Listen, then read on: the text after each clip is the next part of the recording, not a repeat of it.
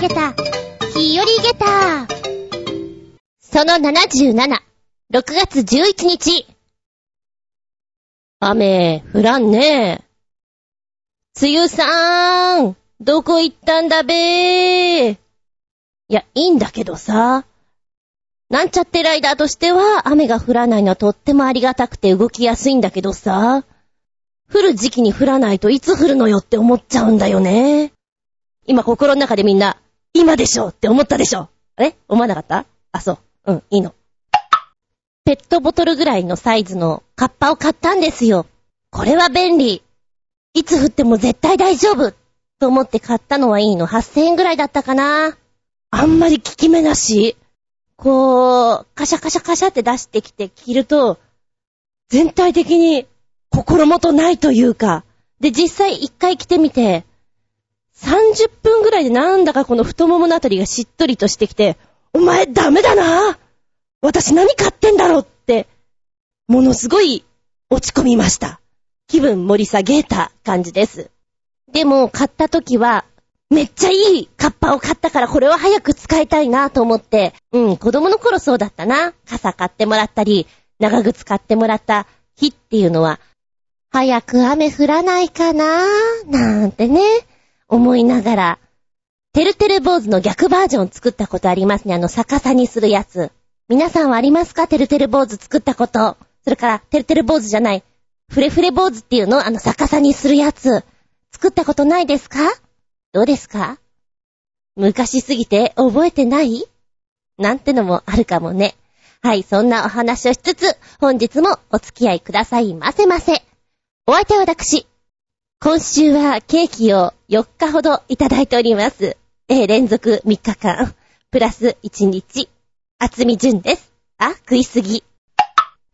どうぞよろしくお願いします。この番組は、ちょあへよ .com のご協力へて放送しております。いや、ここんとこ忙しくてさ、なんだろうね、ちょっと稽古場とかにも、こう、ほぼ毎日行っていて、何曜日かがわからなくなってくる状態だったりしますね。ミーティングがあったりさ、こう、ワークショップがあったりなんかで、忙しいですよ。で、そんなさなか、親父の方のね、家に行きまして、玉ねぎの収穫の後片付けをしてきまして、えー、今日東京に戻ってきたんですけれども、よし、帰り道にちょろっと寄ればいけるなと思いまして、前回コージアットワークさんが教えてくれました、えー、アートスペース羅針盤で行われております正方形展に顔出そうかなと思ったんですね。よくよく考えたら私ね、旅先ではそういうのを見るんですけど、こう、改めて、都心とかで見ようかなっていう機会を設けない人なので、あ、たまにはいいのかなと思って、うんうん、行った感じなんですけれどもね、今回100人ほど、計400点に近い作品を、ずらっとありまして、ジャンルとかも色々あるのでね、楽しめます。飽きずに見られる、コンパクトさっていうんですかね。で、この CD ケースにこう、収まる程度なんでじっくりも見られるし、気分変えてトントントントン見ることもできるしっていうんで、ほんとなんか取っかかりにいいんじゃないかなっていう展覧会だなと思いました。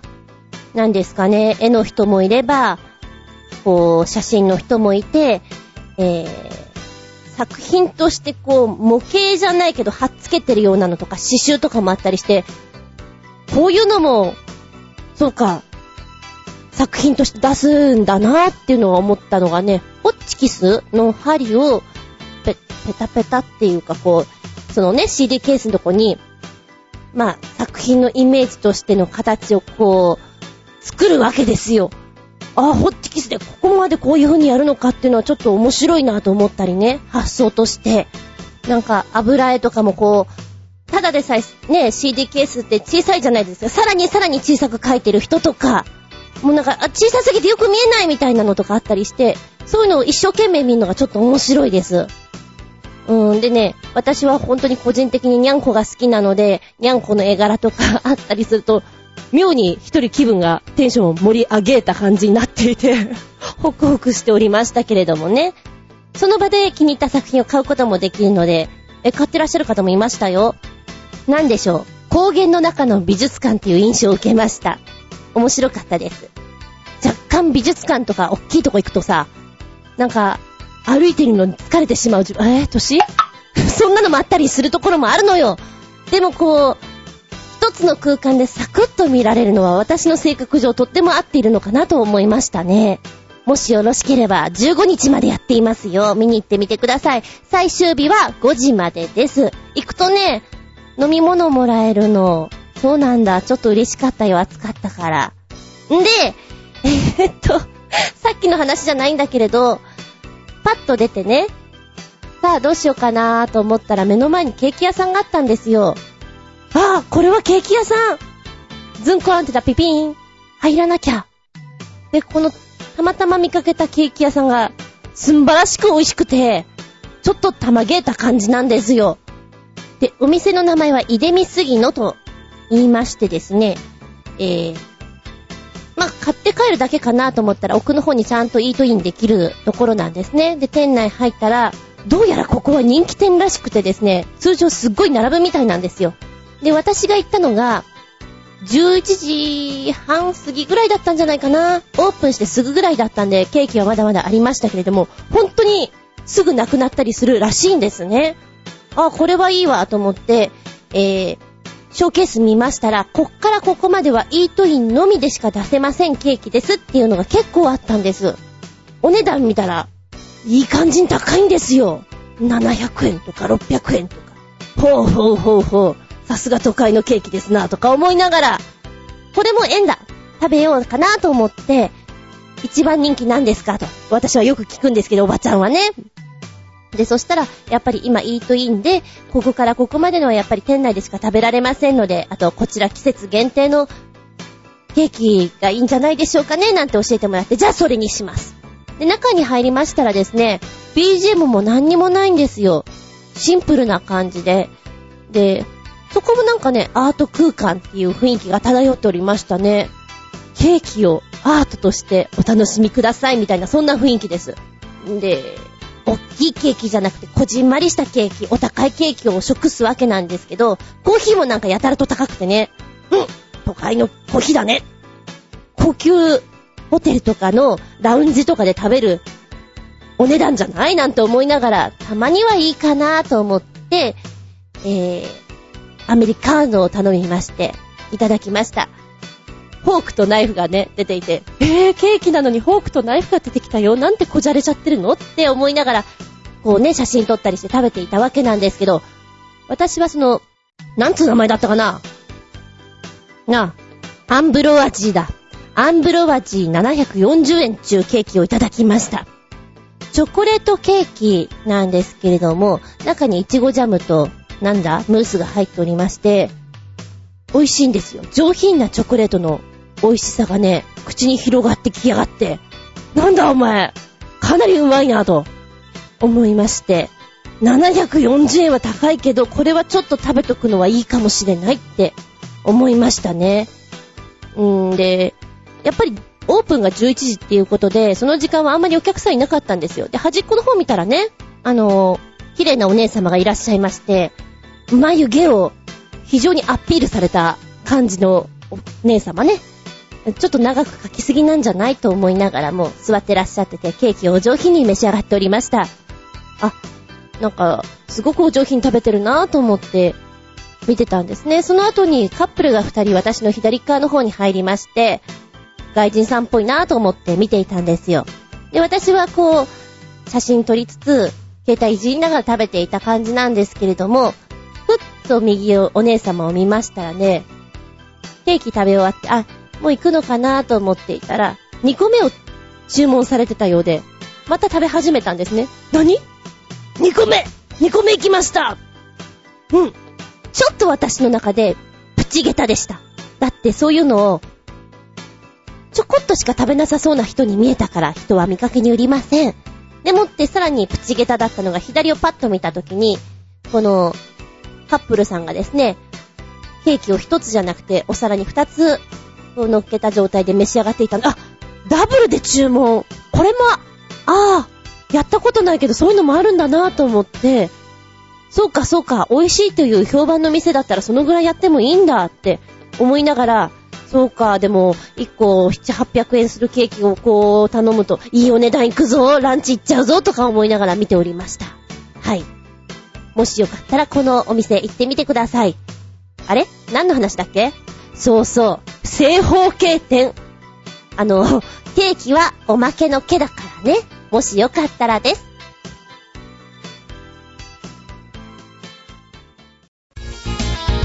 メッセージタイム。はい、最初のお便りは、コージアトワクさん。メッセージ、お邪魔します。いらっしゃいませ。ダンボール滑り、近所にあります。しかも2箇所。どっちも適度に危ない感じで少年少女に大人気。残念なのは大人の介入する余地がないことですね。楽しそうだな。やってみたいな。ほら、あればあったでフラストレーションが。そうね。確かに、あってできないのは、こう、嫌な、嫌な気分になるよね。ほんとそういう時だけね、姉のところの子供、甥っ子を借りて遊びたいなって思いますね。そういう時だけですよ。そっか、でもやってる人いるんだね。もうそういう方々あんまり見なかったから、みんなやらなくなっちゃったってほんと絶滅してるのかなと思ったダンボール滑り。うん、よかった。あの遊びはずっと続けてほしいよ。ネットでね、あの、こんな人がいた。ダンボール滑りをやりたいんですけれども、スキー場でやっちゃダメですか？みたいな。そしたらやっぱり関係者なんでしょうかね。スキー場では絶対にやらないでくださいって。そうだろうなそういうとこでやっちゃいかんよなと 思って、でもそうやって探さないと本当にないんだなって思っておりますけど。河原とかの土手だったら今はまだできるんじゃないのかなどうなんでしょうかね。単にやる人が少ないだけっていう話もあるだろうけどね。ありがとうございます。そうね。子供だからこそ許される遊びっていうのが、羨ましいなと、本当に思う今日この頃でした。子供だからできていいなと思うのは、よく、消防隊の方がいて、はしご車に乗れますよっていうあれ。私も乗りたい。大人だけど、いいな。それから、白バイ。今日、たまたまね、京橋の方に行っていたんですけれども、警察博物館がありまして、そこで白バイがこう、展示されてるんですよ。乗ってもいいみたいなんですね。で、ちびっこにはちゃんとこの白バイ隊員の衣装みたいなのができて、お写真を撮れるみたいなのあるんですけれども、多分私も行ったら、乗って問題はないと思うんですが、そんだけ小さい子がいる中すいません、あ、すいませんよってこう行くのもね、大人げないじゃないですか。なかなか、こう ねえ、いけない自分が、大人になって寂しいなと思う瞬間であったりしますよ。USJ に行った時に、こう、アトラクションでね、お姉さんが面白い喋りをしつつ、お客さんいじりをするところがあるんですよ。で、どっちかっていうと学生さん対応とかさ、子供たちにこう語りかけて反応を見て楽しむみたいなところあると思うんだけれども、ね。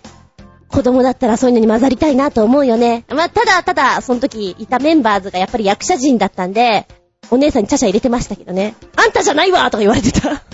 子供の特権だよな。いいな。ちょっと話がすれたけど、メッセージありがとうございます。はい、続いては、新潟県のキラキラよっぴーくん。メッセージ。ずんこしゃん、こんにちバブバブ。さて、何度でもいいマッチョが、僕ちゃんはなんて幸せ者なんでちょう。こんな素晴らしい番組に投稿できるなんて、今回は離乳食をほっぱりながら一生懸命メール打ってまっちゅう。さて、自転車ネタでちゅう。まだ発売される予定はないでちゅが、プラモデル風の自転車だそうでちゅ。僕ちゃんはまだ三輪車にも乗れませんが、かっこ笑い。さらにもう一丁でちゅ。段ボールで作った自転車だとか結構丈夫そうでちゅ。それでは、ごきげんよう。バブブブブブビューおー今回は離乳食。あのー、離乳食ってすごいよね。それ美味しいのかなって思うような野菜のペーストとかの瓶詰め売ってるのを見て、知り合いの子供とかが食べてるのを見て、本当にそれ好きなのって思いながら見ちゃう。子供ってすごいなーって。味ないだろうにって見ておりますよ。いろんな種類があるもんね。離乳食。はい。そこじゃない？今、すごいツッコミが来たような気がする。フォーカスするところが違うよって。そうだね。私もそう思った。さて、このプラモデル風のチャリチャリですけど、どんなのでございましょう？プラモファンの腕が鳴る、自分で組み立てるプラモデル式の自転車登場。あれ？なんか、思ってるより、キュートだよ。なんかそんなにプラモデル感がないよ。あー、でもこれ写真をずっと下に下ろしていくとですね、箱がこのぐらい大きいですよっていうものと、パーツがこういう風に来てますよっていうのがなんかね、本当にプラモデル系っていうのかな？面白い これ誰か作ってみようかって思っちゃう。こちらの自転車はですね、オランダのデザイナーさんがです、2013年度のインターナショナルバイセコロデザインコンペティションで優勝した、今注目の作品なんだって。えー、ローライダー型自転車、ソイヤソイヤソイヤソイヤ合ってるよね、読み方。ソイヤだと思うんですけども。で、こちらね、もう本当にプラモデルのような大きな大きな箱に入ってきて、もうパーツを自分たちでこう切って組み立てるところからスタートするというんで、もう本当に子供心ながらの少年のような心で作っていただきたいと思います。あ、途中で嫌になるな、これ。うん、本当にプラモデルのパーツっていう感じですね。で、自分で色を塗ったりすることもできるし、かわいいよね。見てると。うわぁ、絶対放り投げる途中で。これいくらぐらいで売ってるんだろうなぁで、もう一つの段ボールの方ね。こちらは動画なんですよ、6分。ちょい。段ボールで本格的な自転車なんてできないでしょ？と思ってみたら、プロがやると違うね。段ボールに見えないもん。で、一個一個こう作っていく様をその6分でね、紹介してくれてるんですけども、トークの方が多いですけど、え、それをそういう風にやっちゃう、サドルとかね。なんでしょう、発想がもう、職人のもう、今までやった技術をすべてをこう集約して作った、バイセクルって感じで、なんだかすごい、ストロング、ン、チープとか言って最後に言ってるんですよ。言ってるけど、チープかもしれない。いや、安くできるかもしれないけど、手間は、すごいよ、と思って。でも、強度がすごいから、なんか、少々水に濡れたぐらいじゃもうへでもないんでしょうね。いやいやいや、これすごいわ。わかんないよ、だって。段ボールかどうかなんてね。びっくりたまげた。下駄。4.5。驚き。乗ってみたい。でも、多分乗ってるとお尻が痛いんだろうな。ね、クッション性とかそういうのはないだろうから。でも、パンクとかしないだろうしね。すごいね、これね。売ればいいのに。うーん、どっちか作んなきゃいけないっていうのがあったらお題で、プラモデルの方かな。絶対ダンボールの方は自分の性格じゃできないと思う。ただただこう切り刻んでおしまいになってしまうのが目に浮かぶわ。はい、メッセージありがとうございます。おい、もう一丁、新潟県のキラキラよっぴくんパート2で、離乳食頬張りながら一生懸命メール打ってまっちゅ。さて、小ネタでちゅが、京都水族館が今やっている世界のカエル展に合わせて、館内のカフェでカエルの卵風、卵風スープを販売されているとか、リアルに再現されすぎていて、なんか気持ち悪いで中華小笑い。それではごきげんよう。バブブブブブビュー。ちょっと自分で読んでて、カエルの卵風ってこう、イメージできるじゃん？その分、笑ってしまいました。湿気湿気。さて、画像をポチッと押すと、うん、やっぱり予想通り気持ち悪い。これは、これはお金出して食べたいものではないでござんすけど。えっとね、なになに記事によりますと、海のない京都盆地に現れた京都水族館では、2013年6月1日から7月12日金曜日まで、世界のカエルと日本のカエルが特設された田んぼエリアで展示される。カエルの歌、聞こえるかな？京都のカエルと世界のカエル展が開催されるということです。それと合わせて、水族館内の売店で、カエルの卵をリアルに再現した3種類のスープが発売。想像以上にカエルの卵っぽいクオリティになっているスープだということで、えー、今回記事になっているそうです。このスープのお味は3種類、ミネストローネ、パンプキン、ソラ豆、それぞれ400円で発売しているということです。もちろん、あの、本物のカエルの卵ではなくて、えー、バジルの種を使ったものを後入れします。で、食感がですね、水分含むとプチプチっとなって、それはそれはもう、まあ誰もがもうカエルの卵って、こうだよね。普通にこれなんだって言ったらカエルの卵だよねっていう白物になるのが面白いですね。えー、で、あの、こちらのご紹介の方の下で、元々のこのバジルの種ってこんな感じ。水を含むとこうなりますよっていうのが、ちゃんと写真で出てるのが面白くてね。リアルリアル。えー、400円で食べられるから、まあ安く食べられるのかな。スープ一食についてバジルシートが約200粒。200粒もついてくるの、このプチプチ食感が。やったね。やったなのかな。えー、色合いで見ると、空豆のスープがね、ちょうど黄緑っぽくって、あの、気持ち悪さ倍増な感じですよ。な、なんか赤とかになると、あ、若干も違うものに入っちゃうなっていう感じがする。まあまあ、リアル感を求めるんだったら私はこの黄緑色の空豆スープがいいんじゃないかななんて思います。味はでも美味しいみたいですね。うん。400円だし、もしよかったらどうぞ。でも7月12日までなのね。もうちょっと夏休みぐらいまで引っ張ればいいのにななんて思いますけれども。もしよろしければ。で、この、うん。えー、今回の空豆のスープのモデルとなったイエアメガエルっていうのが今写真で下の方に出てんだけど、映画に出てくるカエルさんってこんな感じ。お手手がなんか、吸盤？吸盤じゃないの指のところがポコンとなってて、なんていうの？ちょっとわからないんだけど、足も長めで可愛らしい。小枝をこう、クイッとちゃんと掴んでいて。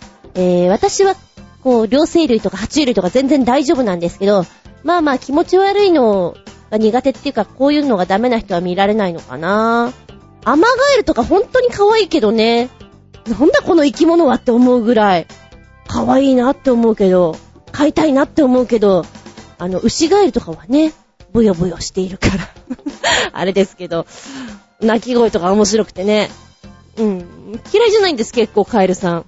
ちなみにこのね、今そのカエルの、いろいろやってるじゃないですか。この京都水族館では、カエルの、なまっちゃった。カエルのパンとかも出ていて、あんまり可愛くない なんかデフォルメもされてないし、そんなに美味しそうもでもないし、もうちょっと研究すればよかったのにっていうカエルのパンとかも売っています。こちらは280円。よろしければこちらも合わせてどうぞ。です。はい。ということで、カエルちゃんのお話でした。ゲロゲロ。新潟県のキラキラヨッピーくんは、食べるとしたらどのスープがいいかな？ソラマンね、ミネストローネ、かぼちゃ。それとも本物のカエルの卵スープ？どれかな？メッセージありがとうございます。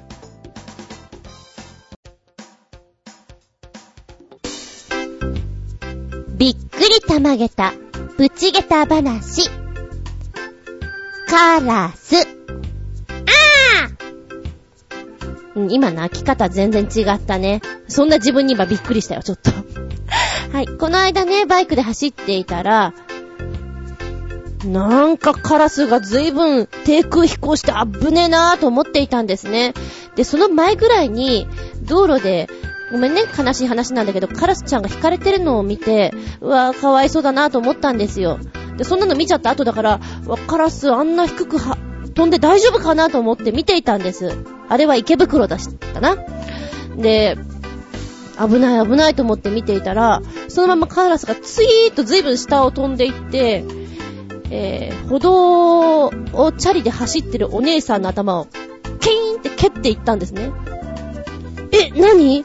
今、攻撃した？と思ってちょっとびっくりしちゃって、ほら、カラスって結構爪とかね、あの、鋭いじゃないですか。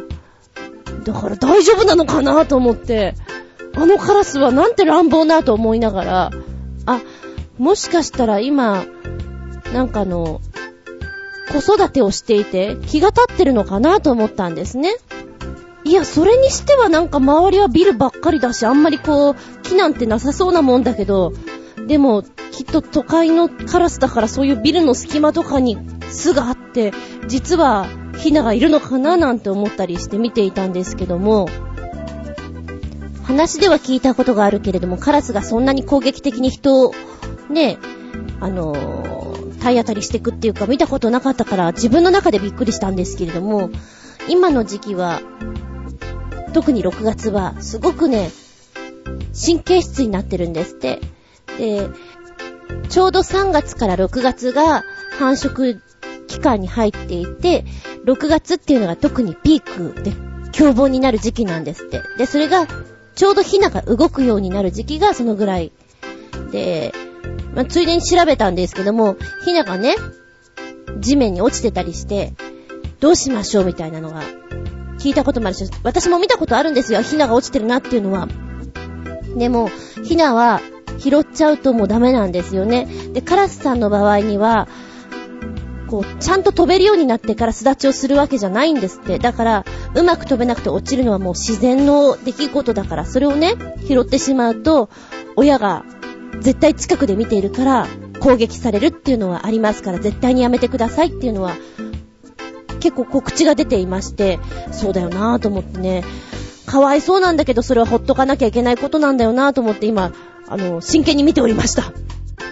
でもしも、落ちていて拾ってしまった場合にはすぐさま元に戻してあげる。そうすれば、まだまだ自然に帰れるかもしれない。で、拾ってしまった期間が長ければ長いほどよろしくないということで、で、カラスは法律で飼育することが禁止されてる鳥さんなんですよ。んで、怪我していれば、ね、やっぱりなんかあったらかわいそうなんじゃないのって思う気持ちもあると思うんですけれども、やはりその、野鳥に関しては、勝手なことをしてしまうのは良くないですよっていうコールは出てますね。うん。まあ、そうはそうなんだろうけど、もし自分がそういう立場になったら見て見ぬふりできないかもしれないな。ね、なんか、そういう気持ちになっちゃいそうな気がします。つうことで、ちょっと後半真面目な話になってみたりしつつ、6月はカラスさんはとっても神経質なんです。のお話でした。ああ、プチゲタでした。おまけの毛。カラスさんは、泣き方がいろいろあってよく聞いてると面白い。よく、よく聞いてみてください。おばさんみたいに泣く子とかいます。あらあらあらあと、まあみたいな 非常にびっくりしたおばちゃんみたいな人もいて、人じゃない鳥さんもいて面白いです。カラスなんかがいっぱい出てくる映画、あると思うんですけども、バード、バードはカラスじゃなかったか。でもカラスは、自分たちの仲間の声を聞くと集まってくる習性があるんですって。だから、動物映画の中でやっていたのは、そのカラスの、あーあーってあの声を録音して、それを鳴らしながらエリアを車でね、ちょっと流していくと、カラスが自然に集まってくるから、その空間を取ることができる。例えばほら、ホラーかなんかで、おどろおどろしい雰囲気をカラスがいっぱいの中っていうところを作るにはそういう風にやるんですって。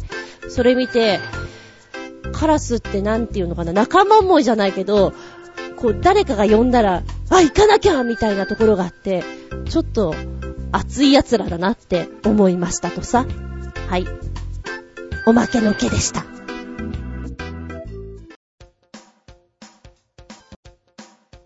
よっしゃーお便りいっちゃうぞ新潟県のキラキラヨッピーくんメッセージ。ずんこしゃん、こんにちバブバブ。さて、見比べるとなんか笑える比較対象写真の数々です。それではごきげんよう。バブブブブブブブービュッ。おー、これは私が結構好きなやつの画像ですね。比較物ってなんか見てるとワクワクドキドキで面白い。あの、しょっぱなの3枚目。女の人が4人こう、水着ですかね。後ろ姿で立っている、まあ、ポスターなんですけども、その後ろで男性が全く同じポーズであろうことをやっている。これってなんか遊びながらでやるよな、みたいな。じゃあ私これやるから、みたいな。なんかあの、面白画像として一番やりやすく、で、出来上がりも自分たちで楽しめるっていうパターンですよね。好き、これは。いや、みんなも遊びに行った時にはぜひこれやってほしいですよ。銅像とかあったりしたら全く同じポーズを取る。ね。受けるから。やってる時はね、恥ずかしいかなと思うんだけど、記念のこのデジカメ画像とか後で見ると相当面白いから、おすすめ。で、次の4枚目は、これライフオブパイの映画の ワンシーンが左カットにあって、右側は同じようにやったらこんなんでしたっていうのが そうかうん。まあまあ、見えな、見えないけど、まあ、見ようによってはっていう。この人ね、アイディアがね、面白いです。うちもできそうです。虎猫だし、うちは。で、虎猫つながりで行くならば9番。9枚目の写真はね、いいね。本当になんかね 面白いよね。こういう影を使ったのって素敵だよね。見てほしい。で、13枚目はね、奇跡だよね。ここまで似てるのって。もう、これ、外国の赤ちゃんだと思うんだけども、日本人だったら絶対年賀状だよね。年賀状に使えるよ。ここまでそっくりなのをよく見つけた。面白いですよ。ナイス発見。笑い転げたベイビーですよ。ごめんね。どうしても私はやっぱり猫バカなんだね。34番。34番はとっても素敵。右側も美味しそうだし、左側も素敵だし、何これどうなってるの？とか思っちゃう。自分で入ったのかな？素敵だね。34番。もうなんか41番ぐらいになると狙いすぎてるなっていう感じがするんですけど、うん、まあ、まあまあ、面白いっちゃ面白いからいいんじゃない？どんどんやってくれたまえよっていう、なんか軽いジャブだねっていうところがありますけどね。そうだ、戻って30番なんかは、これドラマなのかな？ドラマの、やっぱりこう、告知の写真っていうかあのポスターと同じポーズをやってるんだけど、やってるのが、おじいちゃんおばあちゃんがやってるっていうのが微笑ましいね。なんでしょう。このポスターの方では、えー、男性が真ん中にいて女性が二人、ベッドに潜っていて、そこから顔を出している。ところですけれども これを屋外で、なんでしょう、これは、ビニールシートみたいなのを頭に被っているような状態でやってるのがね、微笑ましいですね。これやろうかみたいに言い出したのは誰なんだろうとか思うと、こう、いたずらっこいっぽい顔をしてるのがまた可愛らしいです。見てみてください。面白いです。もう7番のお姉ちゃんなんか、なんかしなやかすぎてちょっと怖いもんね。そこまでしなやかになるのかと。ほうほう。メッセージありがとうございます。続けて、新潟県のキラキラヨッピーくんパート2です。ずんこちゃん、こんにちバブバブー。さて、何度でも言いましゅが、僕ちゃんはなんて幸せ者なんでしょう。こんなすんばらしい番組に投稿できるなんて。今回は離乳食を頬張りながら一生懸命メール打ってまちゅー。さて、おバカ映像でちゅが、イギリスの発明家が、走るトイレを完成させたそうで、140cc エンジンを積み、最高で時速89キロ出せる上、ちゃんと用を足せ、水も流せて実用的だとか、かっこ笑い。映像は、爆走する、走るトイレの PR 映像と、走るトイレとしてのスピード世界記録に挑戦して、世界記録を達成して喜ぶパープリン野郎の模様です。それではごきげんよう。バブブブブブビュー日本、PR とギネスに向けてのやつね。見てきたよ。えー、まずね、PR の方が2分ぐらい。で、ギネスの方が5分ちょいですね。これさ、でも89キロでしょ ?140cc で。かなり怖いと思う。スリル満点だと思うよ。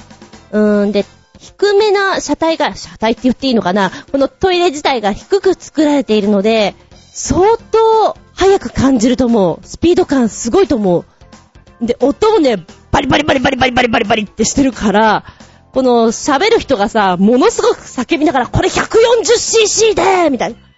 こんな感じでっていうのを乗りながら説明してくれるのがなんかすごくバカらしくってね。でもね、馬力あるね。あで、細かいアイテムが割としっかりしていて、トイレの前に、金隠しじゃないけれども、新聞紙がピラーンってくっつけてあって、トイレットペーパーがひらーんと、はためいていて、ちゃんとこう手を拭くタオルとかもなびかせて走っている様がね、おバカさんだなーって思いながらこんなの一生懸命作っちゃったんだと。で、途中でお水を流してくれるシーンがあるんだけど、どうやって流すのかなと思ったらレバー引いたら、こう、車体の後ろからね、ジャバッと出るだけなんですよ。あ、それだけかいと思って。まあ面白いっちゃ面白いけどさー、みたいな。でもこれ、あの、キックでエンジンかけるんですけど、なんか、ちょっとかかりが悪いのかな？急いでる時とかなんかイライラしそうな感じがします。でもね、これは、この5分の方のギネスの方見たけど、早い本気で走る時には、なんか細かいアイテム取り除いて、走りに専念してるところがね、今こいつは真剣なんだっていうのを見てて思ったね。で、普通のバイクとかって、こう、足でさ、車体を固定できるんだけど、これは固定できるものがないから、ほんと腕でこう踏ん張ってる感じで、結構怖いし、振動もすごいしっていうのを見てて思いました。乗ってみたい。で、この人ね、PR の方ではメットとか何もつけなくて、ズボンを下ろした状態でパン、パンツとシャツと普通のね、状態で乗ってるんですよ。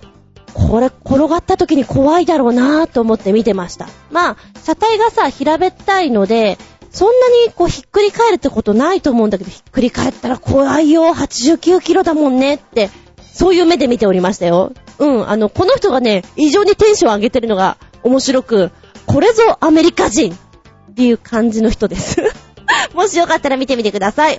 結構面白かったです。えー、なんと馬鹿げてあげた3つかなもしも乗せてくれるなら、乗ってみてもいいかなちょっと楽しそうではあるよ。あ、でもズボンは下ろさないよ。郊外だから。郊外郊外続けて3連発、新潟県キラキラよっぴくん。メッセージ。ずんこしゃん、こんにちはバブバブ。ああ、僕はなんて幸せ者なんでしょうか。こんなすんばらしい番組に投稿できるなんて。今日はおむつ担当の人が出かけたまま帰ってきてないので、ぐしゃぐしゃのまま一生懸命メール、打って待つよ。さて、また小ネタでちゅう。なんかよくわかりませんが、マーシャルアンプ型の冷蔵庫が発売されたとか、僕ちゃんは欲張りなので、実際にアンプとして使えて、かつ、冷蔵庫だったら欲しい気もしますが、見てくれだけで性能の悪い冷蔵庫なら欲しくありません。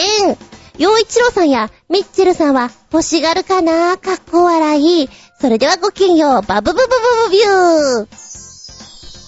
究極のロックバカ商品。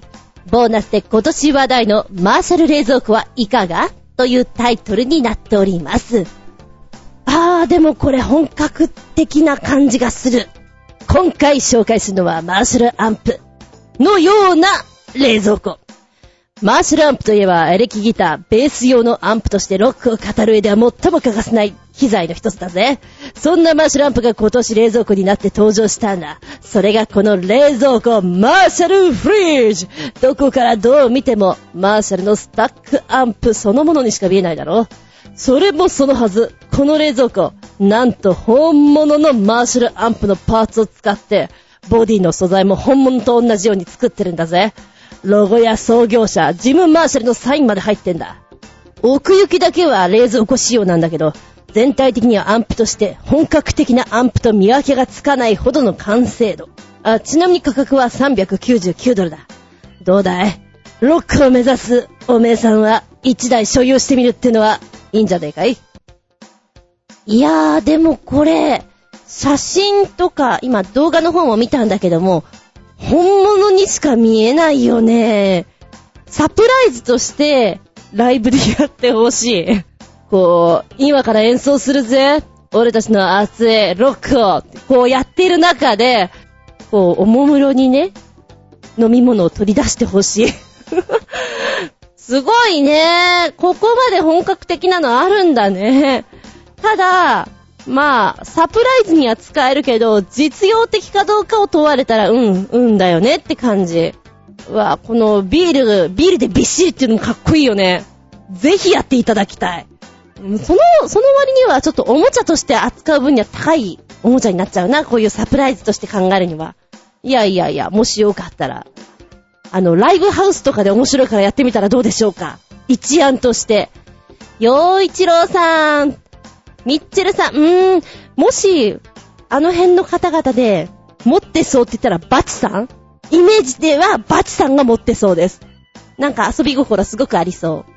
そうだなミッチェルさんだったら、あの、ワイン？ちっちゃいワインが入ってそう、おしゃれなやつね。綺麗だから入れてるの？みたいな感じで。なんとなくそんな感じ、イメージで喋ってます。そしたら、洋一郎さん、洋一郎さんも私、あのー飲みの席ではあんまりこうガバガバ飲んでる印象がないんですよね。だからアルコールが入っているっていうよりも、もっと可愛らしい飲み物が入ってる方がいいかななんとなくこう喉に優しいものを飲んでてほしいので、あと私のイメージではすごくソフトな感じのイメージなんで、ミルクセーキを入れててほしいですはい、喉に優しいミルクセーキ。ダメですかねがっつりアルコール入ったらちょっと私もびっくりだけどね。マッコリとかね、入ってたらびっくりしちゃうけど。もし、新潟県のキラキラヨッピーくんがこのマーシャルフレージを手に入れたならば、やっぱあれですか？哺乳瓶の中に黒いシュワシュワした飲み物入れるんですか？ね？えごっきゅごっきゅ飲むんでしょ？炭酸抜けるわって感じで。メッセージありがとう。おむつ、早く交換しなきゃだね。ムレムレだよ。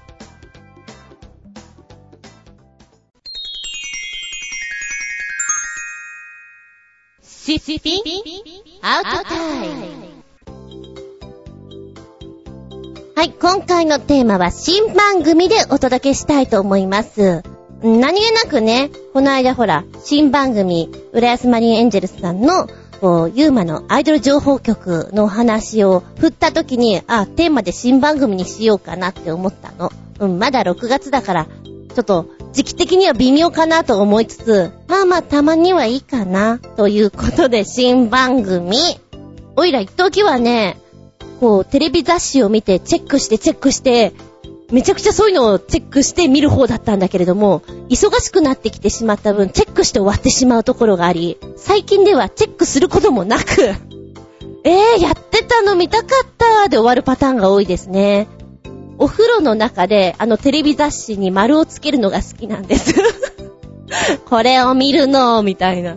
で、もう見た段階で、なんとなくあらすじを知ってるでしょ？もうそれで見た気になって終わってしまうパターンだね。でも今はね、見たいなっていうドラマが少なくなってしまって、みんなおっしゃるんですけど、役者さんの方は、減ったよねーって言って。だから民放とかも見なくなったよねーみたいな話をよくしますよ。自分もその世代に入ってしまったなと思って、見てて面白いなと思うものが少なくなってしまってね。なんかあんまり新しいものを好まない人みたいなんですよ、私がどうも。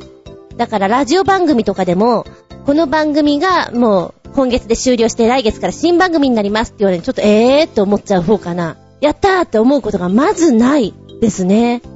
んだいたいこう今まで聞いていて、こう番組バージョンアップするので、こう、アシスタント変えて、番組も雰囲気変えてきます新番組ですって言われても、ええー、いいよ、今のまんまが面白いんだよ、なんていうのがありますね。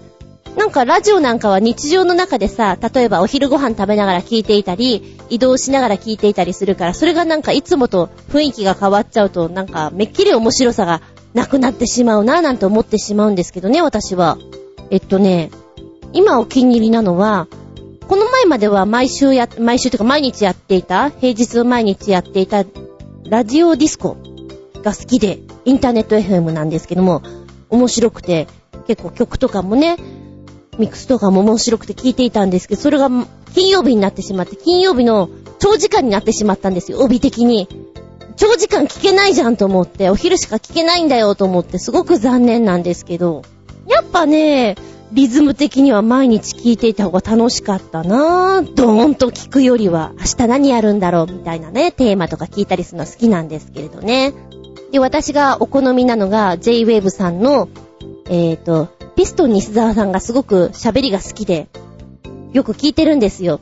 で、アシスタントの方がね、あの、変わっていくなぁと思うんだけど、私がよく聞いていたのは、秀島さん、秀島文香さんがよく出られていた頃を聞いていたので、すごく掛け合わせが面白くって、いいよなぁと思って楽しんでいたんですけど、残念です。今はね、お一人でやってらっしゃいます。まあ面白いんですけどね。なん、なんでしょう。秀島さんのボケがあった方が好きだなぁと思いますね。戻ってくればいいのに。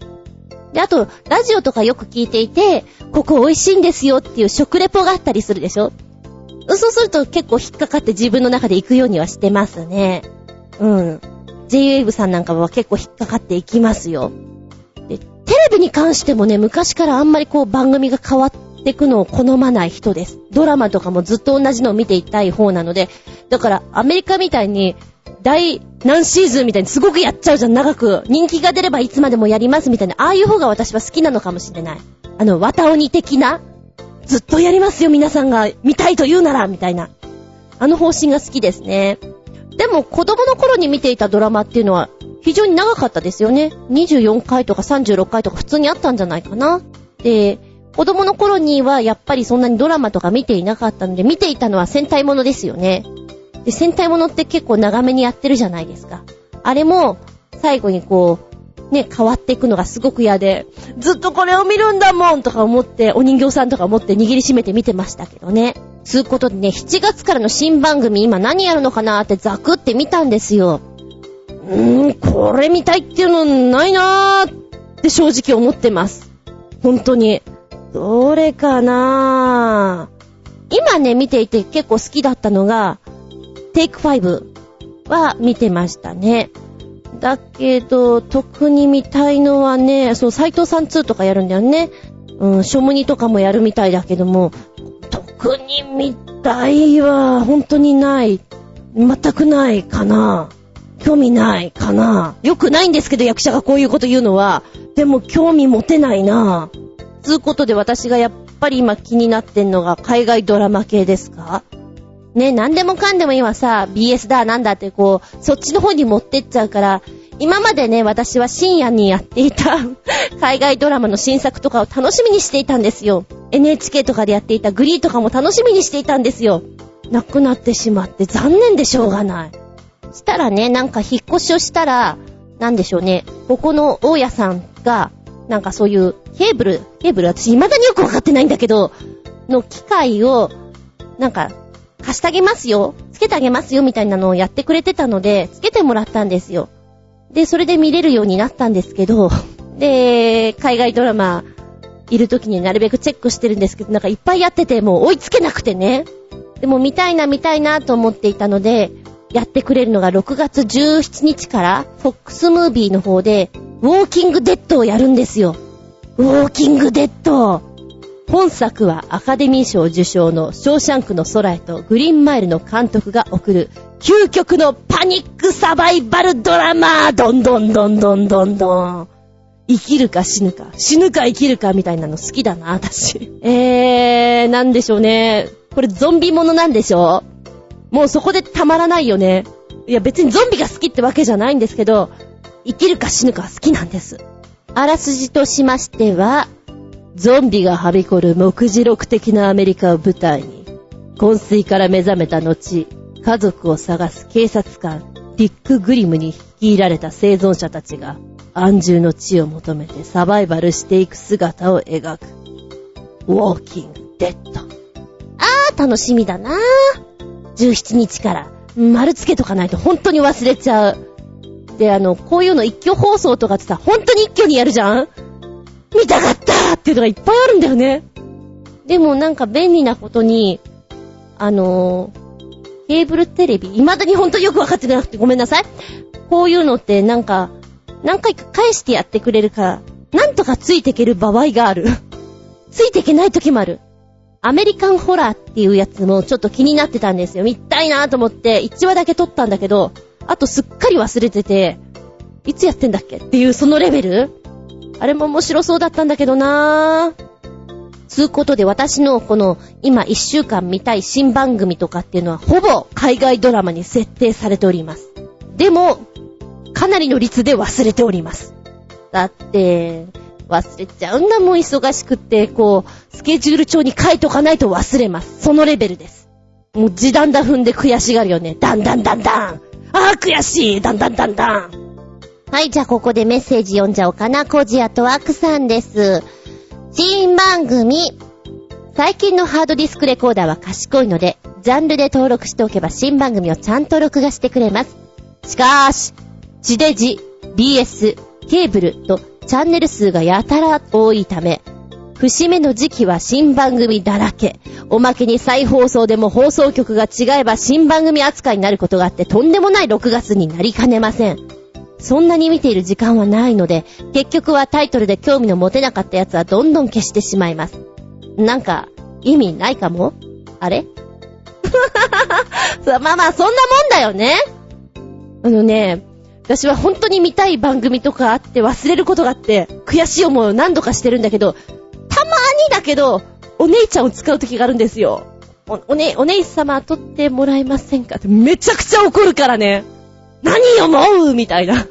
こんな時ばっかり連絡してみたいなのがあって、あもうあんなに怒られんだったら頼まない方がいいかなと思って、そんなこともあります。あの、自分が関わった番組で、新番組のやつで、でもまだ私が引っ越しをする前で BS のやつだったんですね。えー、もう、自分が出てるから一応チェックしとかなきゃいけないけども、撮ることもできないし、見ることもできないし、と思って、お姉様なら持ってるっけ？お姉様、お姉様微妙と思って、何人か知り合い当たったもんね。うん。持ってる人いないかなと思って。もうね、なんかめんどくさいよね、チャンネル数多いとねっていうのはそれはちょっと思います。あー、でもハードディスクレコーダーがお利口さんっていいね。悔しい思いはしないってことでしょ？一応全部撮ってくれてるから。めんどくさいかもしれないけど、でもいいな。いいな。いいの買えばいいのか。そうか。新潟県のぐりぐりおっぴーくん。新番組。ずんこさん、こんにち、ネギネギネギ、かっこ増量中。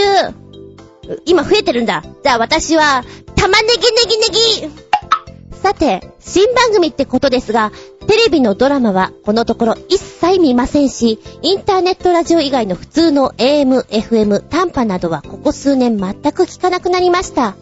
よって、新番組、ああ、噛んじゃった。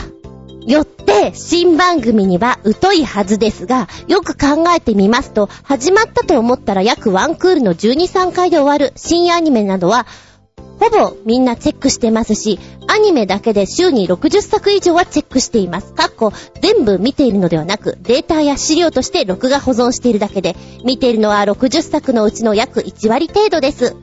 そして、忘れた頃に全話固めてみたりします。おう。そうなんだよね。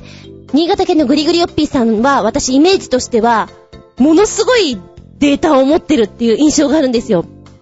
映画にしろ、アニメにしろ、ドラマもなんか、異常に持ってる、お店っていうぐらい持ってる印象があるんですよね。ええ、それはもちろんアダルトなやつもですよ。だからなんか見たいアニメとかあっても、こう聞けば出てくるような印象がありますね。きっとそうなんだろうなって。おいらも数年前まではアニメ本当にすごい好きで見ていたんだけど、ちょっと忙しい時期が重なってしまって見なくなってしまったらもう、なんていうの？録画したものを見ることができないから追いつけなくて、こう、ハードディスクも容量パンパンで見られない状態になってしまったっていうのが現状ですかね。だから面白いなと思ってワンピースとかも見てたのよ。見てたんだけど、もうね、容量がいっぱいでね、見られないの。消さないと。ほら、話題になったから黒子のバスケ？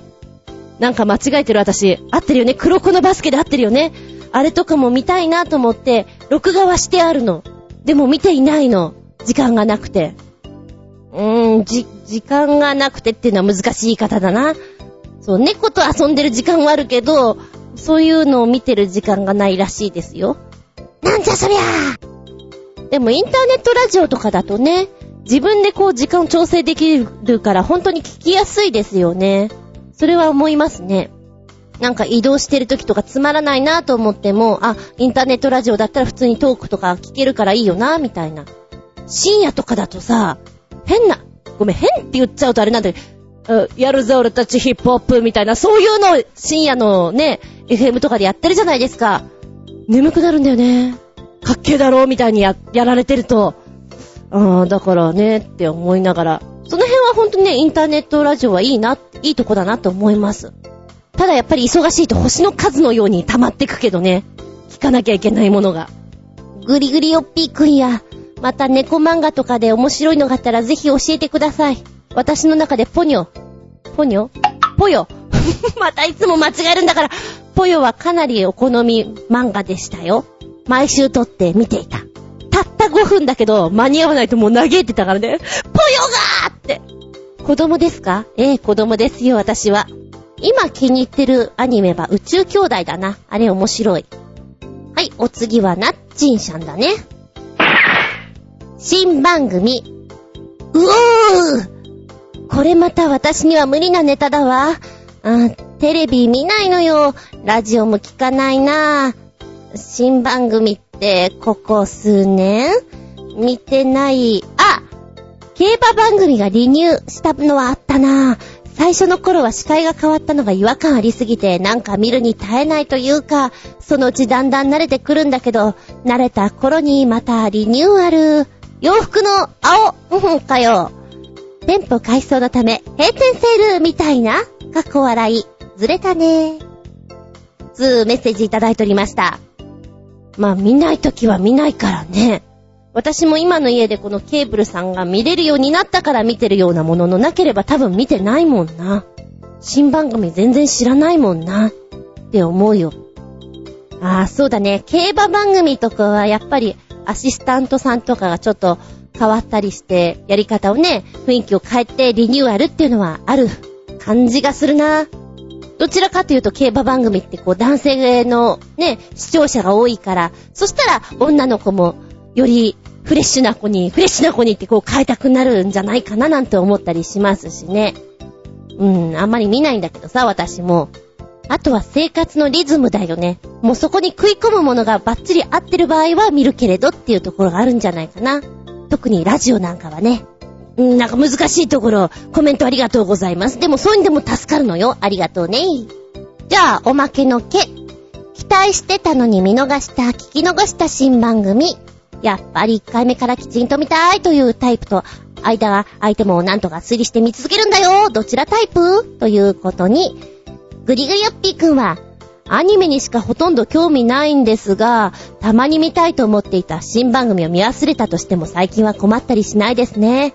アニメはネットのアニメサイトに放送後、数時間後には必ずアップされてますし、ほとんどのバラエティやドラマなど、ネットには大体アップされていますので困りません。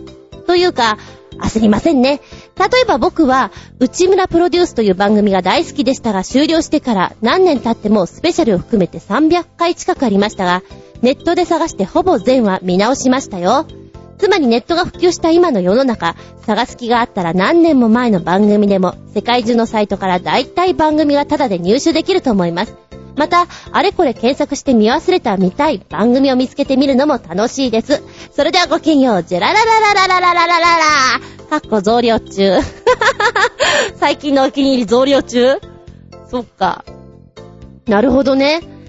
見逃した、聞き逃した、そんな番組でも探せると。ふんふんふん。内村プロデュース面白かったよね。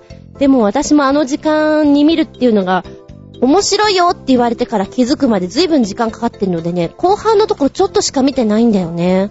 そっか、全部見られるんだね。まあ、DVD っていう手もあるんだろうけど、行くのがめんどくさいってなると、ネットでね、探せるっていうのはありがたいことですよ。じゃあ、追い続けて追い続けて、なんかあれだね。探偵っていうかデカみたいだね。見つけたぜみたいな。全部見つけたぜ見てやったぜっていうのは。私はね、それができない人なんですよ。抜けてしまったら諦めてしまうか、どうしても見たい場合は、推理で補います。ということがあったんだ、みたいな。楽しみにしていた白い巨頭はね、ずいぶん間が抜いちゃってたのかなで飛び飛びだったんだけど、とりあえず見て、間が空いたので、なんか想像で補えないところをビデオっていうか借りに行った気がします。それでも見てやりました。結論、あの、見たいドラマは頭からやっぱり見ないとダメ。推理していくと、おかしな方向、おかしな方向に行っちゃうから、ちょっと楽しみが半減。よああ、みんな知ってるか、そんなことは。えー、じゃあ、オイラもちょっと見逃したの、ネットで探してみようかな。やってみよう。ありがとうございます。おまけのけ。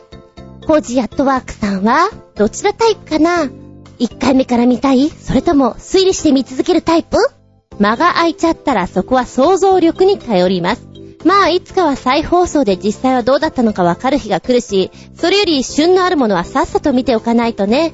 まあ、大抵の場合は後からでも推理がつくようにしてくれているので大丈夫ですよね。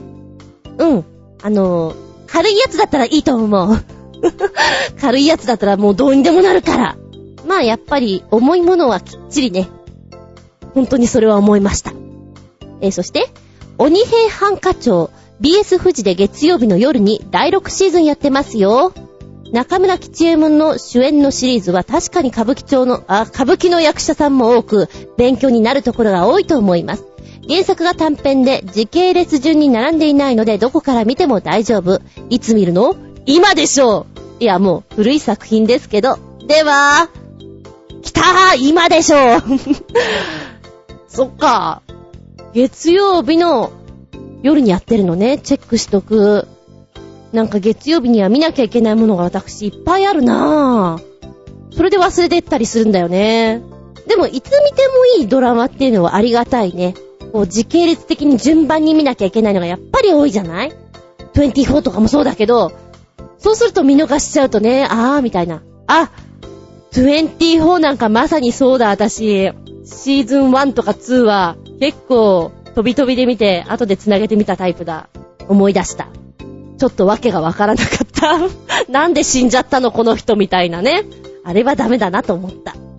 そう、あのね、このインターネットラジオをやるときに、メイグさんとかが言ってたのかな？えー、インターネットラジオっていうの回数こなしていて、こう聞いてもらうじゃないですか。で、大体、あ、面白そうだなと思ったら1回目を聞かれちゃうんだよね。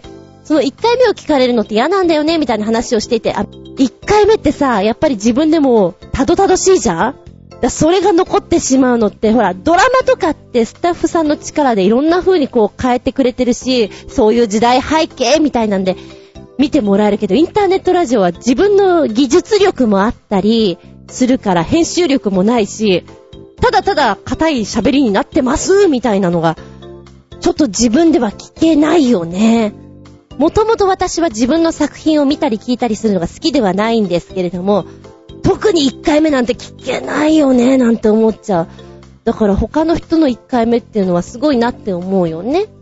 なんかね、人様のは本当にいいなぁなんて思っちゃいます。あーでも、新番組の時の声優さんの声とかさ、やっぱり緊張してたり、キャラが定まってなかったりすると、後半の方の時の声と違うから面白いよね。クレヨンしんちゃんとかそうだよね。ずいぶん声違うみたいな。あの人はすごいなと思う。でもそういうのを見つけたりする後で、楽しみっていうのがいいなとも思ったりね。まあそんな話をしつつなんだけども、新番組。私が今気になっているのは、ウォーキングデッド見るぞ絶対これ忘れないようにしよう。ね。皆さんも見たいものを要チェックよ。そこまで要チェックしなくても今は大丈夫らしいけどね。なんだろうな。こう、学生の頃なんかはさ、日々の楽しみじゃないけど、そういうものがちょっと少なかったりするじゃないですか。喜怒哀楽的なものが。だからそういう自分で楽しみを見つける一つのアイテムとして新番組、ドラマ、アニメ、そんなものが組み込まれてたような気がします。今なんかこう、ひっちゃかめっちゃかになってる自分がいたりする毎日だったりすると置いてかれちゃう？そういうものがね。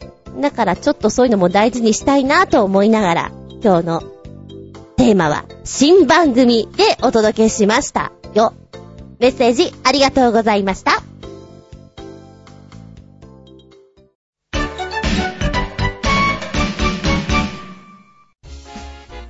メッセージ今回分、新潟県のぐりぐりよっぴーさんから、ずんこさん、こんにちぬむりゅぬむりゅさて、今までと全く違うジャンルの曲を紹介してやるでぬめぬめ。C&K というコンビですが、驚異のハイトーンボイスデュオとして話題になっていますし、PV もなかなか面白いし、バラエティに飛んでますよ。ということで、シングル7曲羅列。順番はデタラメ。するでぬめぬめよ。つことで、7曲、ガガンときました。えー、1曲目、ザバンバン、日本全国地元化計画。もうなんかタイトルが面白いね。ザバンバンだよ。んで、聞いていたら、この人たち日本人って思ったの。喋り口調っていうか、しゃ、な、歌い方が。の外人さんが、この江戸のね、街並みでやってるんだっていうその PV 面白いなぁと思っていたら、よくよく見たら日本人じゃんああ、逆、逆になんか新鮮だよねっていうのがね、思っていました。で、見ていたら、インド映画のようなフォーメーション組んで歌っているのが面白い。で、すごい早口でさ、懸命っていうか言ってるじゃん。あれがすごいね。真似できない。でも、やたらと耳に残る感じはありますね。PV もね、華やかで面白いよ、見てて。見ていただきたい。そうなんだよね。前回取り残し分っていうかエラーになってしまったからどこまで自分で喋ったかがわからなくて、結構喋ったんだよね。うーん。多分、グリグリヨッピーさんの出してくれた、最近聞くと元気の出るアニソンシリーズ2曲、これ多分消えてるよね。被ってたらごめんね。えー、アニメ花咲くいろは、オープニングテーマで、ナノライプ、花の色です。非常に個性的なボーカルですが、これがいい。っていうのと、アニメ、サンカレア、オープニングテーマで、ナノライプ、エソラごとです。それではごきげんよう、ジェラララララララつ、えー、同じバンドの曲を2つ紹介していただきました。聴いていてね、非常に透明感のある方だなと思いました。キミコさんって言うんだよね。で、えー、ナノライブなのかと思ったら、ナノライブさんなんですね。こうね、透明感さらっと聞こえてくる声が、世界観がスーって染み渡るところがあっていいなーって私は好きだなーと思って聞いておりました。で、同じボーカルなんだけども、うーん、花の色と絵空ごとのね、感じが全く違うので面白いですね。絵空ごとの方は、あ、ジュディマリっぽいなって思ったのね。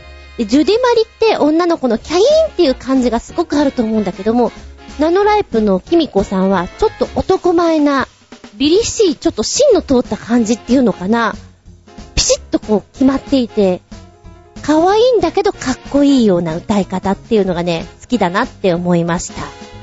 で、この、ボーカルキミコさん特徴的な声してるなぁと思って、なんかやってんのかなぁと思ったら、声のお仕事もされてるんですね。えー、シーセンビタミンレモンとかの声を、や、あの、CM ソングやってるみたいなことが書いてあって、あ、そう言われたらそういう売り込みにぴったりこうガツンとくる声だなっていうふうにも感じました。聞いてたら元気が出るなーの元気ソングだね。確かに。ではこちらも取り残し文から、新潟県のキラキラよっぴーくん。メッセージ。ずんこしゃん、こんにちは、バブバブ。あ、僕ちゃんはなんて幸せ者なんでしょうか？こんなすんばらしい番組に投稿できるなんて。いつもガラガラを握りしめながら、一生懸命メールを打ってまちゅよ。ということで、掘り出し物のミュージック映像ですが、高中正義の二次伝説フルバージョンです。この作品、多分レーザーディスクの初期作品だったと思いますし、七色に染めたギター、ヤマハ SG2000 も懐かしいです。サンダーストームという曲はプロレスラーの天竜芸一郎のテーマソングとしても超有名ですし、着ぐるみ状態での演奏も面白いです。それではごきげんよう、バブブブブブーはい、こちらの作品がですね、51分53秒って、な、長いって感じです。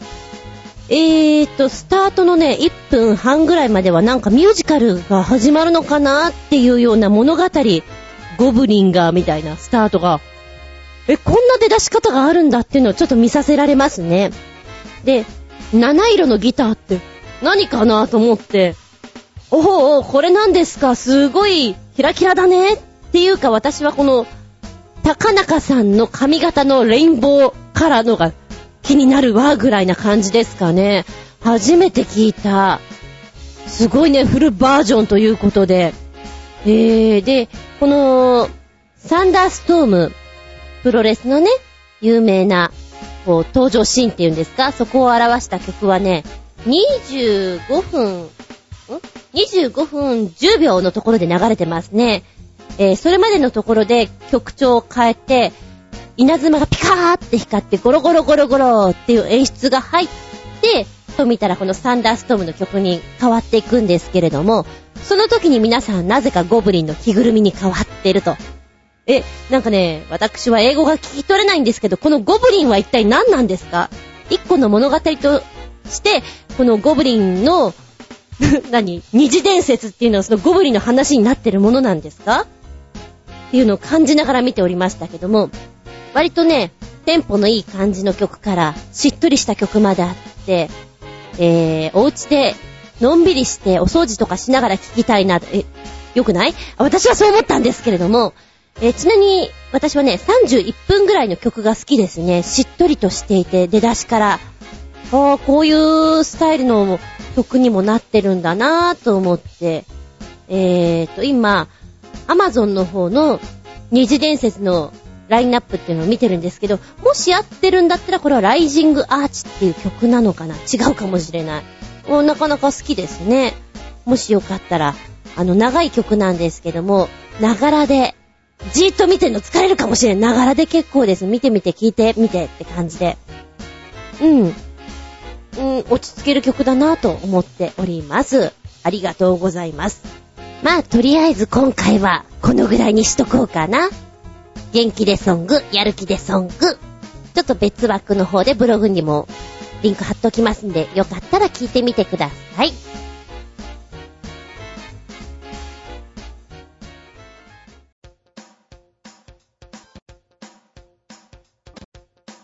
ではお便りいきますよ。新潟県のぐりぐりよっぴーさん。メッセージ。ずんこのあっぱこ野郎。こんにちネギネギ。さて、こんななんだかよくわかんないレトルトカレー見つけたよ。これは受け狙いのギャグなのか？高いし正直、他のレトルトカレーでいいよ。かっこ笑い。パープリなことを書きまくってます。それではごきげんよう。ギュラララララララララ。パープリンなレトルトカレーってどんなカレーなんでしょうか？えー、っと、出てきた。インド人完全蒸しカレー。何言ってんの？何々インド人シェフを監修として招き、そのアドバイスをすべて無視したカレー。その名が、インド人完全蒸しカレー。虫ってあの、昆虫の虫じゃないよ。っていうことで、一応話題になってるらしいんだ。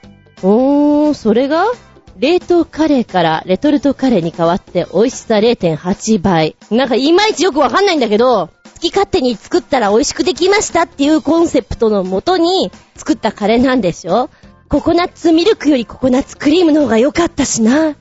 酸味とか、そういった意味でヨーグルトじゃなくて、トムヤンクをぶち込んだのが良かったんじゃね？みたいなので、一応ね、動画がついてるんですけども、この作り方が非常にね、大学生がノリで作るなんでしょう、映画、ワンシーンみたいな感じで、まあまあ面白いっちゃ面白い。このサイト自体がなんか大学生が好みそうな作り方をしてるなーっていう、遊び半分な感じがしていいですね、ノリ的には。お値段はね、ワンパック578円です。えー、っとね、さっき高いって聞いたんで、もっとするのかなと思ったんですよ。だからその分、あ、安いじゃんと思った。今ね。うーん。食べてみたいかって言われて、まあ、578円だったら食べてみてもいいかなのレベルかなまあ、買わないと思うけど、サイトを見てるのが面白いですね。うん。下田社長、二木社長、そして無視されたインド人っていうこういうなんかネーミングで置いてあるのも、大学サークル乗りですって感じがいいですよ。なんか懐かしい感じがしますもん。はい。ありがとうございます。続いては新潟県のキラキラヨッピーくん。ずんこしゃん、こんにちバブバブ。あ、僕はなんて幸せ者なんでちか？こんな素晴らしい番組に投稿できるなんて。今日はおむつ担当の人が出かけたまま帰ってきてないので、ぐしゃぐしゃのまま一生懸命妬めるってマチュよ。さて、一本つながり眉毛といえば、アニメでは、こち亀の両津勘吉が有名でちゅが、世界にはそれに匹敵するような一本眉毛の持ち主もいるようでちゅよ。そんな一本眉毛の皆様の写真集でっちゅ。そしてもう一つは真打ち登場。ご立派としか言いようのない一本眉毛様です。かっこ笑い。それではごきげんよう。バブブブブブブブー。ちょっと音が変わってくるのね。一本眉毛よく冗談でね、眉毛一本につなげてみようか。誰か驚くかなとかいう話をするんですけど、さあ画像出てきたよ。ほうほうほう。ゲジットね。ゲジットおじさまの眉毛繋がっちゃってる。見てきたよ。えー、まず、写真の方を10枚かな。結構繋がるもんなんだね。がっつり。で、中には、これ女の子だよねっていう女の子、可愛い顔してるんですけど、眉毛、この間をちょっと剃った方がいいよね。でもこの子ね、よく見ると口ひげっぽい感じが、あ、ちょっと体毛が濃いのかな？ね、ホルモン的にそういうのもあるよね、とか思いながら、あなたは絶対美人顔だから反りましょうっておばちゃんは思いました。なんか男性なんかは、彫りが深いからなんか繋がっちゃうのかな？みたいななんか でも面白いけどね。あー、なんか漫画みたいな眉毛ってあるんだね。で、こちらの Longest Eyebrow in the World の方は1分5秒の動画になっておりまして、ふっさふさやで。ものすごいふっさふさしてます。ここね、多分、用事がいっぱい刺さると思う。本当に刺さると思うの。すごい。これは、剃ったとしたらまた同じように生えてくるもんなのかね。髪の毛みたいだもん、このふさふさ具合は。ちょっとね、びっくりたまげた眉毛っちょ。下駄4.5。そんな感じがします。センチで測りたいね。えー、2センチぐらいあんのかな、このふさふさ。かなりの量ありますよ。びっくりです。たまげったでは、コージアトワークさんのメッセージですよ。アロマオイルの恐怖。お邪魔します。最近うちの猫様が吐いたりするので原因を探っていたら、声優が猫に悪いということを初めて知りました。ここ数年話題になっていたようですが、保護猫以外で長期にわたって猫が家にいることがなかったので、油断していました。猫の遺伝子の異常によって、精油成分のような、使用性の化学物質を解毒する際に重要となるグルコロンの酸転移酵素という代謝酵素が不足しているため、精油を摂取すると分解されずに体内に蓄積し、中毒症状を起こすということです。で、何が悪いのかと調べてみると、最も有害なのは、モノテルベン炭水水素類、ビネン、リモネン、シトラス系の精油、レモン、オレンジ、タンジェリン、マンダリン、グレープフルーツ、ライム、ベルガモットなど、パインの精油、フェノール類、ペパーミント、タイム、シナモン、クローブ、ユーカリ、ティーツリ、オレガノなど、ケトン類、柑橘系、松の湯、ラベンダー、シトラネラ、カモミール、ローズマリー、レモン、オレンジ、グループフ、グレープフルーツなど、うちにはアールグレーの茶葉があります。うわ、ベルガモだ。密閉容器に移さなきゃ。人間用はおろか、ペット用の製品にもこれらの品質は結構な割合で入っているものがあります。気をつけなくっちゃ。では、コージーアットワーク。そうなんですか？おいらほとんど知らなかったかも。いや、危険なものはなるべく置かないっていうのは当たり前だと思うんだけど、この辺も危険なんだ。わー、ちょっとびっくりだ。今はあんまりやってなかったんですけど、花粉の時期なんかはユーカリなんかやってましたしね、ラベンダーとかも好きだからやってたし、グレープフルーツもあるかな。そうだな。確かに今の子たちが来てからはやってないから、知らなかった。ありがとうございます。私も気をつけなければですね。わーわーわーびっくりした。ということで、本当に中毒症っていうのはね、知ってると知らないとでは大きく違うだろうから、気をつけます。ありがとうございました。にゃんこ、お元気にね、お大事にしてください。メッセージありがとうございました。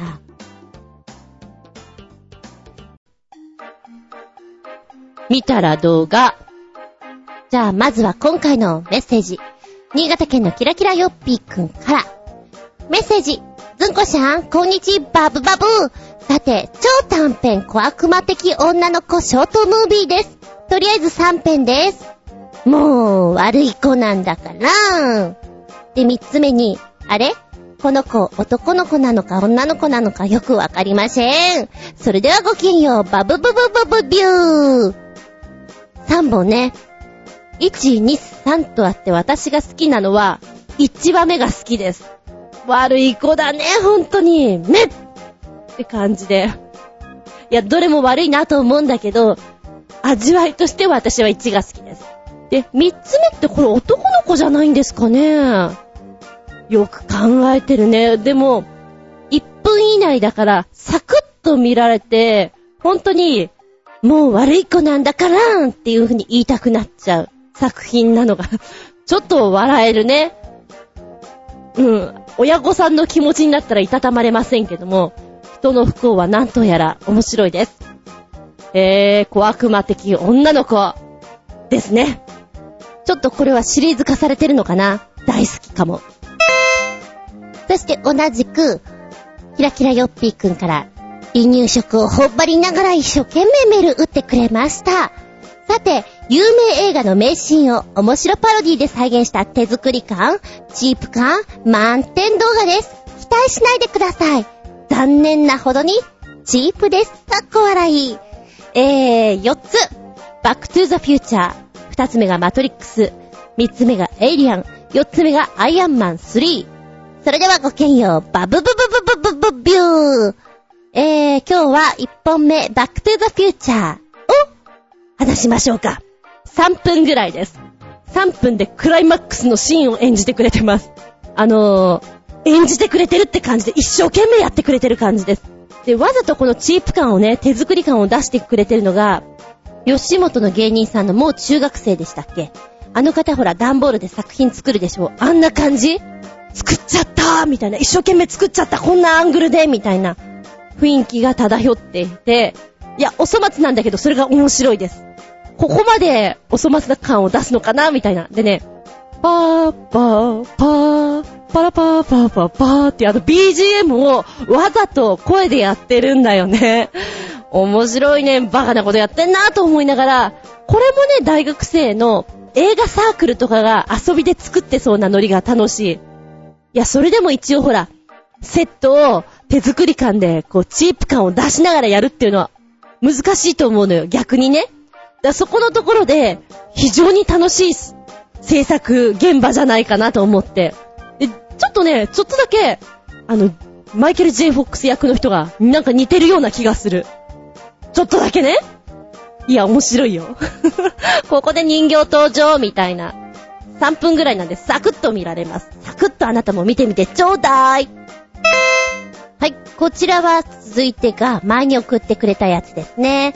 新潟県のぐりぐりよっぴーさん。短編 CG アニメですね。こちらの方から。今日は、ヴァンパイアーズクラウン。吸血鬼も歯が悪くなるの？っていう。これ確か3分から4分ぐらいだったかな？吸血鬼。歯が命。芸能人よりも歯が命。生活かかってます、吸血鬼。彼らの歯が悪くなったらどうなるの？っていう設定がちょっと面白いですね。うん、です。ああ、最後そう来るかっていうのはね、ああ、ちょっと逆に読めなかったんで面白かったです。可愛らしいアニメな感じでね。はい。ってな感じで、今回の見たら動画、割と短めで紹介していきました。あなたも、見たら動画、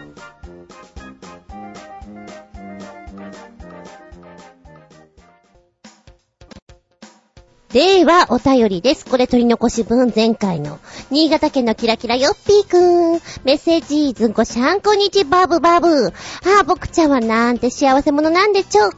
こんなすんばらしい番組に投稿できるなんて、いつもガラガラを握りしめながら一生懸命メールって待つよ。ということで、面白いテーブル映像でもご覧ください。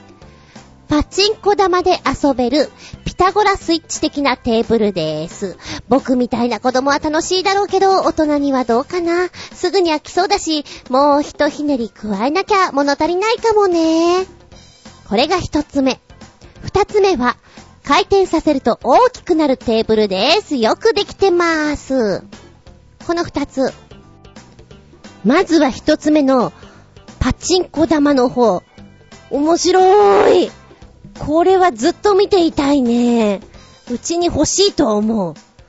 ニャンズが喜ぶだろうなぁなんて思って見ておりましたけど、私はこういうのをずっと見てるのが好きな子でした。今も好きです。ずっと見ていたいです。面白いなぁ。よく計算されてるなぁとか思っちゃうね。いや、ほんとね、生で見たい。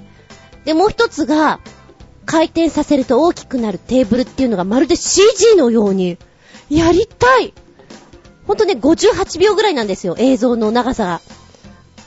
この長さで2回閉じて、開いて、開いて、閉じてっていうのやってくれるんだけど、CG みたいで面白いし、どんな風に変わっていくのかをやってみたいね。面白いなぁ。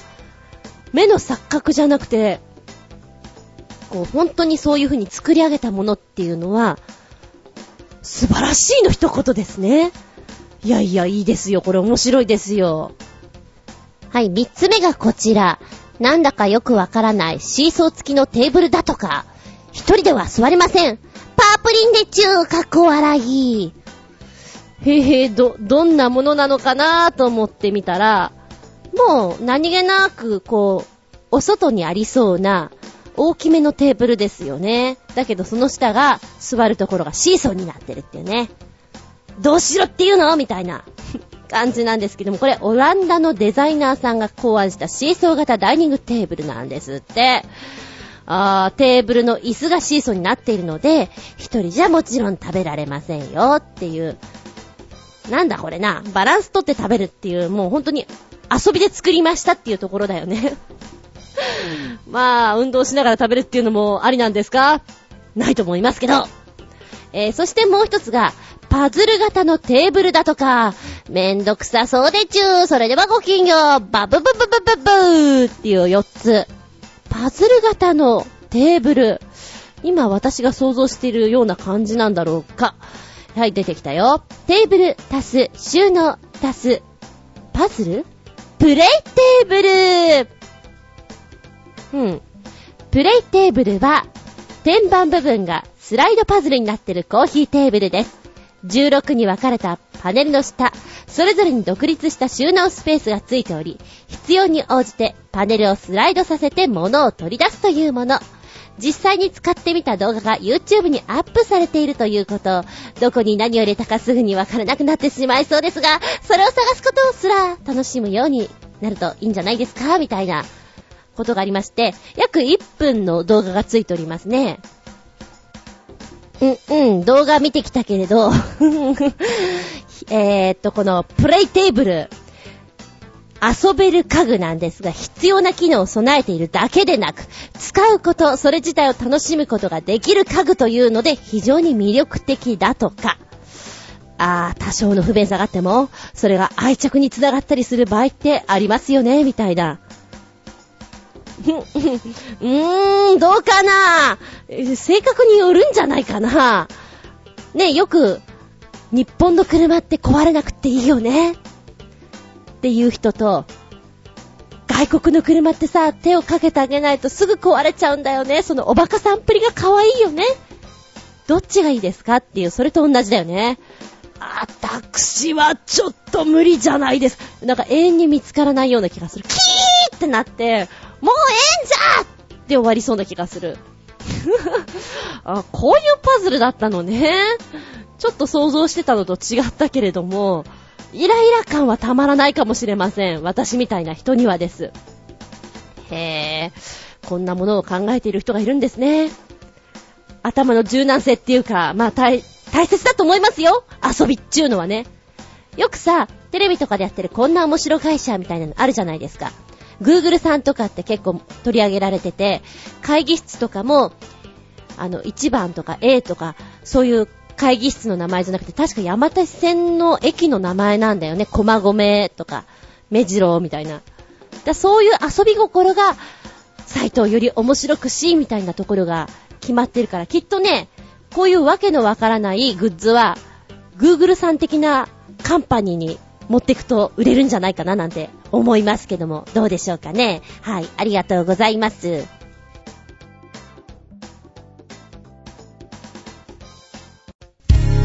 この番組は、ちょあへよ .com のご協力へて放送しております。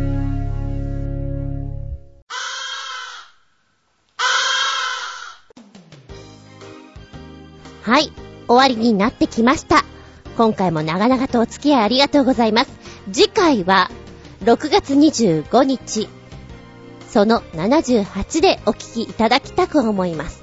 テーマは、うーん、どうしよう。今候補が3つぐらいあるんだけども、うーん、うーん、これにしようか。テーマは、おう、寿司でございます。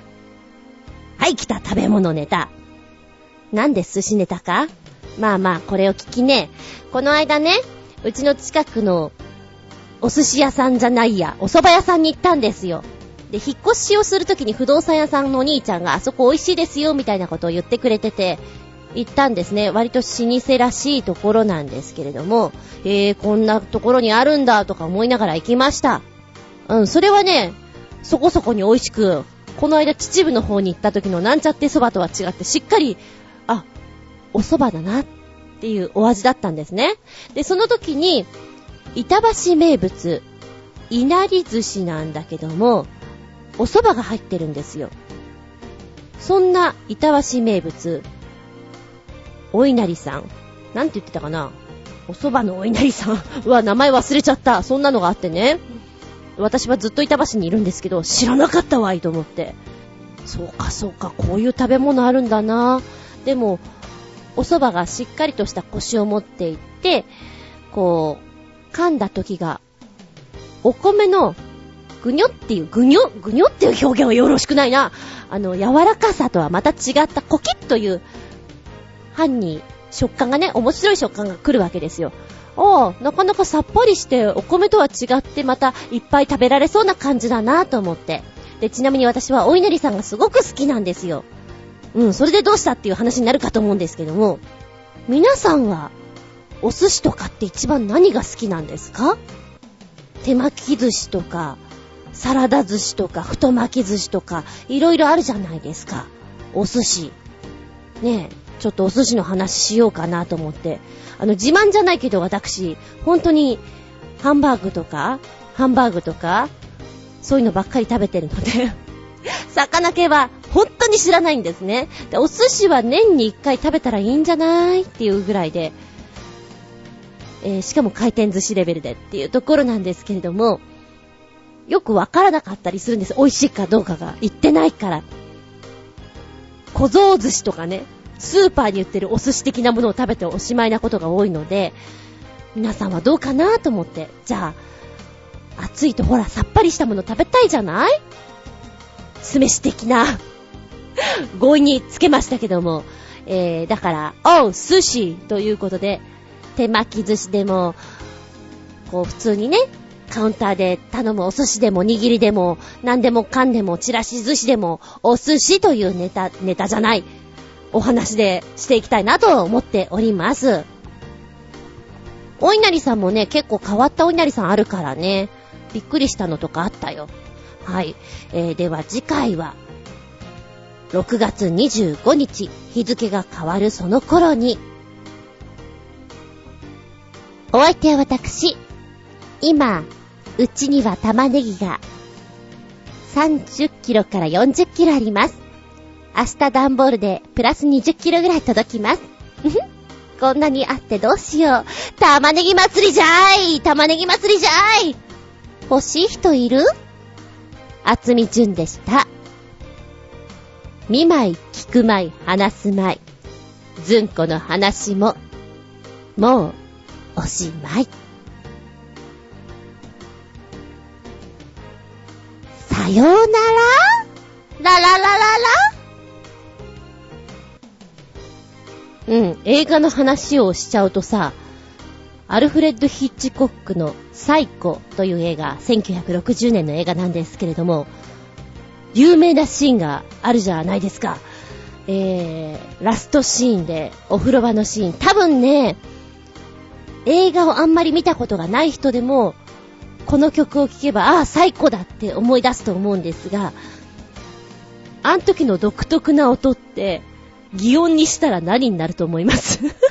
すごく素朴な疑問なんだけれども、擬音で疑問なんだけども、で、もともとあの、ラストシーンのところは無音でやるっていう方向性だったらしいんですけど、あまりにも怖いよねっていうことで、じゃあ音をつけましょうということで、あの音をつけることになったみたいですよ。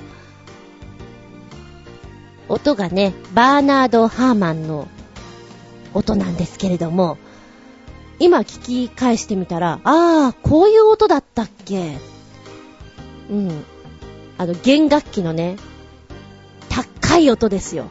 聞き迫る音っていうのを、擬音にしたら何かな？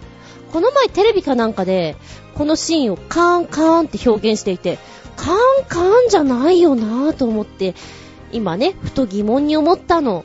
皆さんだったらここのシーンなんて擬音で表現するって。うん、ただそれだけ。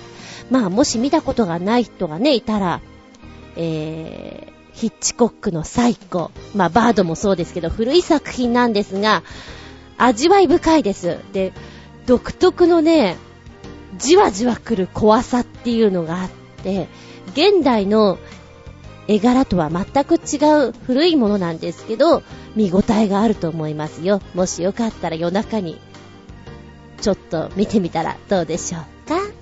つうことで、今日のつぶやき終了。じゃあね。